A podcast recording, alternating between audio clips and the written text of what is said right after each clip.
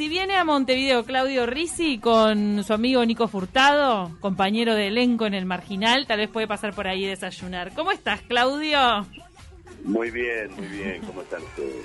Bueno, estás en el medio de un rodaje seguramente muy intenso. Según estuvimos leyendo, están grabando no solamente la temporada 4, sino también la 5. Sí. Wow. Estás muy informada, sí. Bien. Sí, Y siempre, siempre, ahí va, mucho, eh, eh, tienen muchos detalles que no pueden revelar, obviamente, porque por contrato, Sí. digo, la gente está muy expectante y no se puede decir casi nada. Mm, No, no podemos hablar de lo que estamos haciendo. Eh, eh, bueno, son contratos de confidencialidad, así que este, estamos muy ceñidos a, a eso, pero me parece, por otro lado, me parece bien. Eh, si bien la gente está ansiosa y tal, pero bueno, eh, forma parte de- del show, del espectáculo y la sorpresa. La gente te para en la calle y te pide fotos diciéndote Borges, por favor, ¿no? Te gritan Borges. Eh, sí, sí, incluso con barbijo, ¿eh? con, con tapabocas igual. Te- ubican conocen igual. Yo no sé cómo. Lo que Sí, pasa no es que sé lo que cómo. ocurrió con el marginal me parece que fue absolutamente inesperado por los realizadores y por ustedes también. Absolutamente, no, no esperábamos hacer tantas, eh, eh, no- no, ni siquiera hacer la segunda. Claro. Viste que eso, eso es lo que pasa este cuando un producto este, se, se pone en contacto con la gente y, y es el público el que decide, ¿no? Y el que el que genera este lo que generó obviamente el marginal. Toda una movida impresionante. Sí, yo creo que hay, hay, hay una conexión con varias cosas. En principio, eh, una historia que la gente puede ver aquello que no puede ver en la realidad, por un lado. Eh, que en muchos casos consideran que esto que hacemos nosotros, que es una ficción, eh, eh, forma parte de la realidad. Eh, bueno, cada uno lo toma como, como quiere, por supuesto.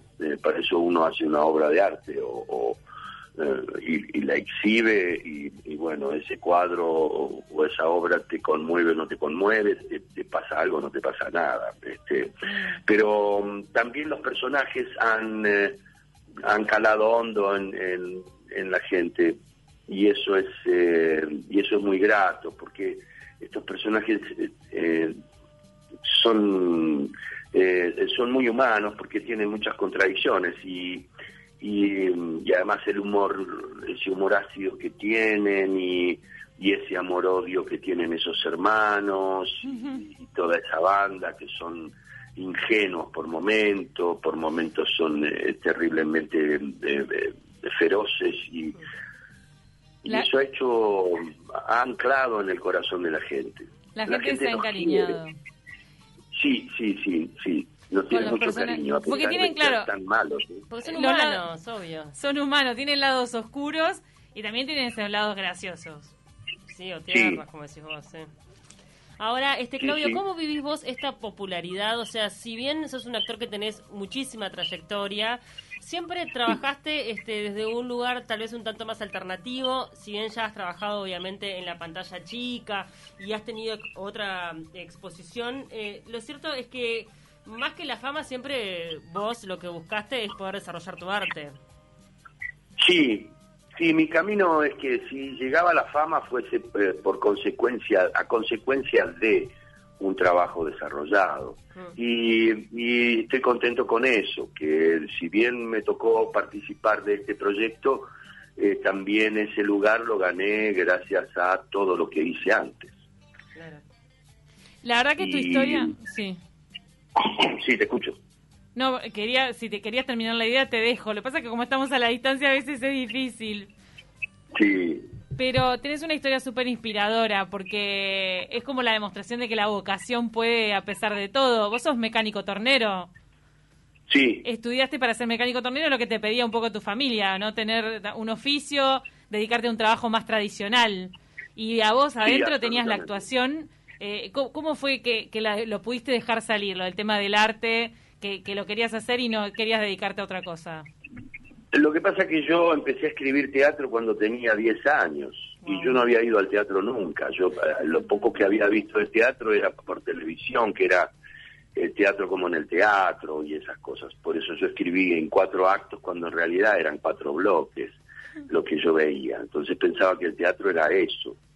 Eh, a los 13 años empecé a escribir una comedia y, no la terminaba nunca y me llevaba mucho tiempo y no sé qué hasta que la terminé y luego mientras era tornero eh, ya me había mudado y empecé a buscar, eh, eh, me hice de amigos y, y, mm, y, encontramos un grupete como para empezar a ensayar, lo cual duró nada, tres ensayos y no dio para más.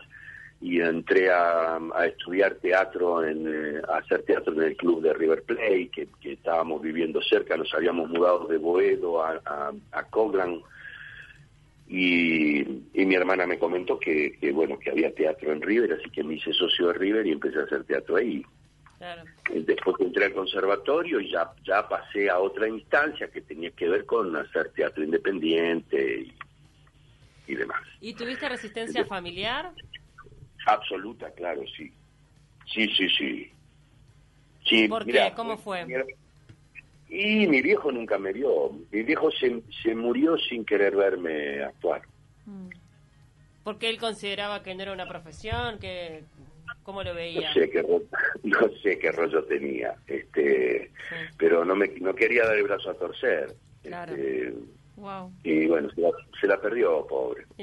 Claudio, en el último tiempo también bueno estuviste acá en las pantallas de los uruguayos a través del videoclip que protagonizaste para No Te Va a Gustar. Ustedes ya se habían conocido antes, ¿verdad? Con Emiliano Branchiari, y con los músicos. ¿Se conocieron antes? Sí, sí, sí, absolutamente. Sí, sí, me parecen me parecen unos, unos amigos este, muy divertidos y, buena gente. Este, eh, lo paso muy bien cuando me encuentro con ellos. A veces los voy a ver a conciertos, cuando vienen aquí. Y bueno, y, tuvieron esa loca idea de que yo participara de ese video y, acepté sin dudarlo. Haces de malo, ¿eh? ¿A vos en, tu carrera tenés más papeles de malo que de otra cosa? Sí, absolutamente. de humor, mira vos. Sí. Este, por eso Borges tiene el humor que tiene, pues es un tipo con, que anda muy bien en la comedia, pero pero pero en la, televisión, que es lo que masifica más el trabajo de nosotros, este, me ha instalado en ese lugar porque tengo esta cara de bebé este, precioso, angelical. Entonces, eh, bueno, eh, la gente me identifica más con ese rol, pero, pero hay otros roles que, he hecho y que disfruto muchísimo, eh, que tiene que ver con la emoción y con, con otras profundidades. Este. ¿Pero alguna vez te ha pasado que, por ejemplo, en la calle alguien se enojara contigo por tu papel? ¿O te puteara o ese tipo de cosas? Sí, sí, sí, me ha pasado, sí, pero eso fue hace muchos años cuando cuando hice Poliladron, que fue un, bombazo acá. Sí. Eh, también. Sí, Sí, me puteaban, me puteaban por la calle. Me han puteado, sí, se han parado de frente a putearme y en realidad me estaban homenajeando. Asesino, te este, dicen, asesino. No, y si no, cuando viajaba iba en el tren o qué sé yo, usted siempre hace de malo. Mm. Y bueno, bueno me está trabajando, ¿qué le pasa, señor? Estoy por el mango. Mire qué ficción, le tenemos diciendo, pila de actores tienen que ir diciendo eso. ¿Qué le pasa? Estábamos escuchando de fondo Venganza, la canción de No te va a gustar con Nicky Nicole en el videoclip donde aparece Claudio. Claudio, también queríamos preguntarte un poco con una anécdota que debes haber contado muchísimo, que ocurrió en el Festival de Cannes. Vos fuiste por una ah. película, La novia del desierto. Vos fuiste a presentar esa película. ¿Y qué pasó? ¿Con quién te encontraste? Me, me, encontré con mucha gente en Cannes. En principio era el sueño del pibe ir a Cannes. Ay, qué belleza. Y fui a Cannes, invitado además, o sea, eh, muy bien, en muy buenas condiciones. Y, allí me crucé con David Lynch, me oh. crucé con, eh, uh, con, con, Roman Polanski, eh, y me crucé con, em, con Uma Thurman. Bueno, y Uma Thurman, te, ¿puede ser que te haya declarado admiración en un momento? Hubo brazos, hay videos, además tenías un camarógrafo filmándote, Claudia. Uma Thurman, que además debe ser imponente así de, de Este, lo que pasa es que ella era la, la presidenta del jurado Ahí va. de Saturday Night. y entonces estaba obligada a verlo, a ver la película. Entonces, este, cuando me vio, después me hizo una devolución muy grata, muy amorosa. ¿Vos hablas inglés? No, pero tenía ahí al lado a una Ah. productora nuestra que, que traducía aquello que ella no entendía. Bien. pero ella entendía bastante. Yo no, pero ella sí. Este, y, pero no, fue breve el diálogo, fueron tres abrazos muy amorosos y, y bueno. Este, Pero se te colgó. Acá estamos mirando las imágenes, Eh. impresionante. ¿Eh? Es la, la actriz de Kill Bill, es también todo un símbolo, modelo, belleza total. Tremendo, la verdad, Sí, qué lindo. ¿no? Sí, muy bueno, muy lindo y, y muy amorosa ella. Lo que pasa es que cuando estás en un festival de esas características, eh, eh, son todos iguales, somos todos iguales. Ah, sí. Eh, si estás allí es por algo. Entonces, este, el, el trato es más igualitario, no hay una, una diferenciación. Por ahí uno es este, un tanto cholulo también y, y, y la historia que a uno lo marca este, ve en esas eh, figuras que son internacionales, pero allí somos todos internacionales. Totalmente. Entonces, ellos también ven el trabajo de uno y valoran eso, porque para estar en, en Cannes este, va. Si- eh, no, podés ir con cualquier cosa. Cannes no lo, no, no lo admite. Este, Sí, hay entonces ahí, atrás. equipara equipara eh, equipara mucho el, eh, esto de el estrellato no existe es más está está prohibido hacer fotografías y filmar videos y todo eso este pero bueno eso salió de, de- de casualidad y, y ahí está Y ahí quedó. Este, también Sí. sos profesor de, de teatro. No sé si ahora con esta, con- bueno, me imagino que con todo el trabajo y además con esta situación pandémica, este, no, no estarás dando clases. no no estoy dando clases hace ya varios años he Bien. dejado de dar clases ¿Cómo vivís Soy- eso, eso de, de- de entregarle a otro eh, tu, tu, con, tu conocimiento, tu experiencia? Difícil, porque yo no tengo una eh, gran formación académica. Lo que tengo es una enorme investigación sobre mí mismo. Entonces a veces se hace difícil poder transmitir la experiencia de uno, la investigación de uno, que se hizo absolutamente personal.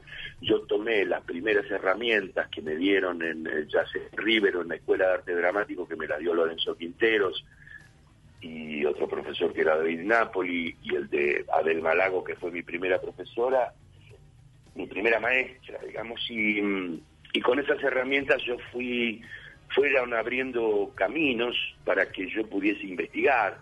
Entonces, eh, cuando yo hacía teatro, investigaba sobre, sobre, el, sobre el trabajo mismo y sobre mí mismo. Eh, tuve la suerte de entrar al Teatro San Martín eh, haciendo soldadesca, eh, y, pero, pero estaba al lado de actores que sabían mucho, entonces yo los observaba mucho y investigaba yo cosas que el público ni se enteraba, porque eh, yo no era protagonista de nada, ni siquiera hablaba eh, en, en algunas obras, en las primeras obras que estuve. Pero no obstante yo hacía una investigación, este, trabajaba eh, cuestiones que eran absolutamente mías, personales, con en, en relación al, al trabajo, al, al Claro. actor. ¿eh? ¿no? ¿No? Y eh, entonces iba entrenando todos los días, todos los días, todos los días, y viendo cómo funcionaban actores que a mí eh, me interesaban mucho. Eh, José María Gutiérrez, Walter Santana, Mario Alarcón, en Mm. fin, eh, actores muy buenos, muy excelentes actores, extraordinarios. Eh, Juana Hidalgo, qué sé yo. Eras como Eh, una esponja ahí en el San Martín, entonces. Estabas sí, ahí para absorber. para aprender. Qué bien, porque bueno, de- después todo eso te, te abrió te abrió caminos. ¿Cómo nos describirías la relación que tenés con Nico Furtado? Porque no solamente están compartiendo ya cuatro temporadas del Marginal, sino que también están en otra serie juntos, en Entre Hombres, que es una serie para HBO. Sí, pero Mate no comparte, me imagino. Sí, eh, no, mate no porque Nico no, toma, pero además no compartiríamos en estas instancias por las que estamos atravesando en el planeta. Pero eh, con Nicolás eh, hicimos un trabajo en la primera temporada. Nico estaba muy, muy, muy como para adentro y, necesitábamos, por lo menos era mi, mi necesidad. Entonces lo fui, lo fui empujando y el director también, este, para que el Nico eh, se abriera a, recibir una caricia, por ejemplo. Entonces todo eso se transformó en una amistad que tenemos fuera del set. Y si bien no somos amigos que estamos pegados uno al otro por, por razones obvias, este, eh, no solo porque él vive en, Uruguay más que en Argentina, sobre todo con el, con el año este que tuvimos espantoso del 2020, mm. em, sino que además, este, bueno, él, tiene, tiene otros compromisos y otra, eh, otras inquietudes por, por, su naturaleza y por su juventud, entonces... Eh, no, no puedo andar por los boliches porque ya no me interesa a mí en los, ir a los boliches. No le puedes seguir el tiempo. Ya tuve muchos, ya tuve muchos boliches. bueno, pero qué linda conexión que generaron, ¿eh? Sí, pero tenemos un, eh, un afecto y eh, un, muy muy intenso. Eh, él me viene a ver al teatro cuando yo hago teatro, este, o yo voy a ver a sus estrenos, eh, em, viene a comer a casa, este, em, sí, em, conservamos esa amistad y, y, no somos invasivos uno del otro. Que, entre hombres y entre hombres es para HBO, pero todavía no se estrenó, ¿verdad? No se estrenó, se estrenó en el Festival de Berlín. Ay, ya. Pero sí, mirate. Sí, estamos, muy, internacionales. Eh, bueno, entonces en cualquier momento va a llegar entonces a, los televisores de la gente. Cuestión de tiempo. Yo creo que sí. Eh, no sé si para junio. Eh, eh, por ahí estoy diciendo una pavada, pero mm, es posible que escuché por ahí, no lo, no lo tengo confirmado. Próximamente, próximamente. Nico, Nico Furtado se ve bien transformado con una peluca, una dentadura rara. ¿Y, cómo, cómo es tu papel? ¿Qué haces? El mío habla habla de, con una tonada, porque es un tucumano, entonces ah. este, habla con tonada y, tiene el pelo muy largo. Es en los 90. Mira qué bueno. ¿Y el Marginal tiene fecha de la cuarta temporada? ¿Ya saben cuándo se estrena? De estreno no, no, no, lo sé. No lo sé. Supongo que antes de fin de año es muy probable. Eh, como, como veníamos estrenando, y intuyo que será para octubre, septiembre, octubre, que es como venimos estrenándolo siempre. Algo que nos quedó en el tintero y tal cual este, lo escribíamos muy bien al principio, el marginal tuvo el impacto que tuvo en la sociedad porque por lo general este, no se ve eh, lo que pasa dentro de un centro penitenciario, dentro de una cárcel. Eh, ¿Tuviste después de, la primera temporada del Marginal algún reproche, un ida y vuelta de gente que conoce más de cerca a los centros penitenciarios? No, no, no, eh, no, no, en absoluto.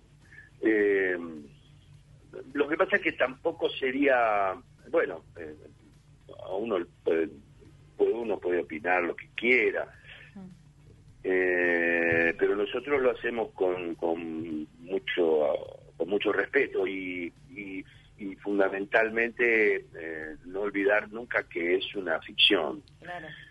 Eh, muchas veces la realidad este, es mucho más cruda, más, cruda, más dura, sí. Eh, entonces nosotros tenemos cosas de fantasía, hay mucho juego de fantasía, pero forma parte de la ficción. Eh, no es un, no es este una, un, un, documental ficcionado en absoluto. No pretendemos que esto sea la réplica de, del fenómeno carcelario de, esa vida dura que, llevan los los internos. Eh, en absoluto no no no es eso. Claudio Vos protagonizás El Marginal, que es una de las series eh, también más vistas, demandadas, que han generado todo un público que lo sigue. Vos, ¿qué series ves? Mirá, yo estuve, estuve viendo, eh, eh, Sherlock, Ah, eh, mirá. una serie inglesa con Kummenbach, que me parece un actor maravilloso. Eh, cada vez que puedo ver eh, Misión Imposible o, o Batman, o esa, eh, sí, soy, soy así ¿Te un niño. Mira. Eh, sí, estuve viendo a los eh, eh, Blender, eh, eh, Peaky Blender. ah, te una- copa. Te reveo los Peaky Blinders a vos. Te tienen que llamar. Vos te la viste, ¿no? También. Sí. ¡Para vos re! Sí, te encajan una boina y vas, Claudio. sí, totalmente. Eh, es muy buena esa serie, me, me sorprendió mucho, me gustó mucho, además de, bueno, Breaking Bad y, y otras series que estuve viendo, pero pero miro mucho El Mentalista, me divierte mucho el, el humor ácido del Mentalista. Eh, mi, mi novia me caga a pedo porque dice, la- ya la viste 50 veces, y yo me divierte. Sí, Me divierte, conozco era como fans. antes veía, este, y si puedo, y cuando me acuerdo, trato de ver El Zorro eh, los domingos al mediodía. Ay, el, el zorro la de, la de- serie del Zorro. Sí, Mira, la, de, la, viejo, la- digamos. la de la serie de televisión, sí, Sí, la de. Disney. Sí. Le- estaban por hacer un remake. Si no me equivoco, le estaban a hacer A por mi hijo le pongo el zorro a veces. el zorro. Sí, pero igual ya, ya la hizo Banderas, con, con, la hicieron en cine, pero a mí me sigue gustando esa serie, la serie aquella. Era, era Eh, mexicana, ¿no? No, Eh, española, ¿no era? Ah, española. Española. No, americana, no, eh, no sé, no, no, no sé si era española, va, no sé. Porque no, él me era parece que era español. mexicana. Para mí era mexicana. Ay, no sé, ¿Quién, me, me la- ¿Quién era español? No. No, no, el actor, el actor que hacía el zorro, eh, que ahora no me acuerdo el nombre, que murió en la Argentina, porque se Ah. casó con una argentina. Ay, no te puedo Eh, él hacía, él hacía otra serie que era Perdidos en el Espacio, hacía muchos años, antes del zorro. Este, protagonizaba una serie que era Perdidos en el Espacio. Y ahora no me puedo acordar cómo se llama. Caramba, bueno. Acá tengo como que Eh, la hizo ABC. La American Broadcasting Company la hizo. El héroe enmascarado del zorro. Bueno, ¿Me estás hablando de la película? no de la serie. Pero es raro. La pa- serie. Para mí era en español, pero bueno. No, no, no, porque incluso me parece que el actor que hace el Sargento García era un mexicano, si no me equivoco, que estaba tan bien, qué linda composición esa y la del Cabo Reyes, eh, o, o la de o la de mm, eh, Bernardo, eh, el, el, el supuesto sordomudo que escuchaba, que no Ah, hablaba, pero Ay, sí, era buenísimo. Hermosa composición, este, de trabajos hermosísimos que a mí que a mí me gustan mucho. Claro, sí. admirás Sí, muchísimo los trabajos de actuación. Sí, siempre me gusta ver, como disfrutaba mucho del Chavo, las composiciones que hacían allí también, esos actores mexicanos extraordinarios. Eh, me gusta mucho eso de la composición. Por eso me gusta el trabajo que hace Nicolás, que le gusta componer, que le gusta tomar riesgos. Sí, tal cual. Bueno, Claudio, nos encantó charlar contigo. Muchas gracias por dedicarnos estos minutos entre grabación y grabación. Y todo lo mejor para esta nueva temporada y la que le sigue, porque ya que van a meter dos en uno en las grabaciones, la temporada Sí. 4 y la 5. Después la gente se pone ansiosa y te empieza a pedir la que viene. Bueno, pero fue un año de descanso, igual el, el, el pasado dentro de todo, ¿no? Estuviste bastante guardado. Sí, pero lo que pasa que mm, a mí el descanso me agota. Claro. Mm, sí, la incertidumbre también. sí. Eh, yo estuve un año y medio sin actuar, entonces cuando volví a oral yo le decía al director, estoy oxidado, negro, no Ah. tengo reflejos, estoy lento, estoy la imaginación Sí, sí. es tardía, eh, se nota mucho cuando no, cuando no, los actores somos como deportistas, si no entrenamos, si no nos movemos, nos vamos oxidando, entonces caemos en, en la reiteración porque vamos a lo seguro, no tomamos riesgos porque, eh, porque no, porque no llegamos. Eh, es como no, no- la imaginación no está despierta se, se, se, mm, se cristaliza la imaginación eh, los reflejos para poder soltar réplicas o, acciones eh, se oxidan, eh, el mecanismo se oxida, entonces hay que aceitarlo de nuevo, ponerlo otra vez en funcionamiento, que las emociones afloren otra vez, encontrar esos caminos que siempre están allí dispuestos a que uno los descubra, pero pero bueno, la tarea de uno es ir a hacer eso todo todo lo que pueda. Ahora con tanta grabación va- van a hacer la gimnasia esa que, que necesitan Sí, entonces. eso, sí, eso es lo que estamos, lo que estamos este, viendo ahora, pero todavía estoy, estoy tenso, estoy nervioso, no estoy, no estoy eh, funcionando como, como me gusta a mí de fluir, a mí me gusta cuando la cosa fluye y, y, y la conexión es, es eh, absolutamente honesta, entonces eh, uno tiene fe, porque actuar para mí es un acto de fe. Tienes que tener fe en lo que estás proponiendo, en lo que estás haciendo, entonces eso empieza a cobrar verosimilitud. Y, eh, y bueno, este, todavía estoy un poco, un poco oxidado. Vamos arriba, Claudio. Te mandamos un vamos arriba desde acá, desde Uruguay, y un saludo enorme a, a Nico. Es verdad, y También. muchísimas gracias por haberte tomado un tiempo para charlar con nosotras. Lo valoramos mucho. Bueno, les, man- les mando un abrazo. Un abrazo grande. Que estén bien, gracias.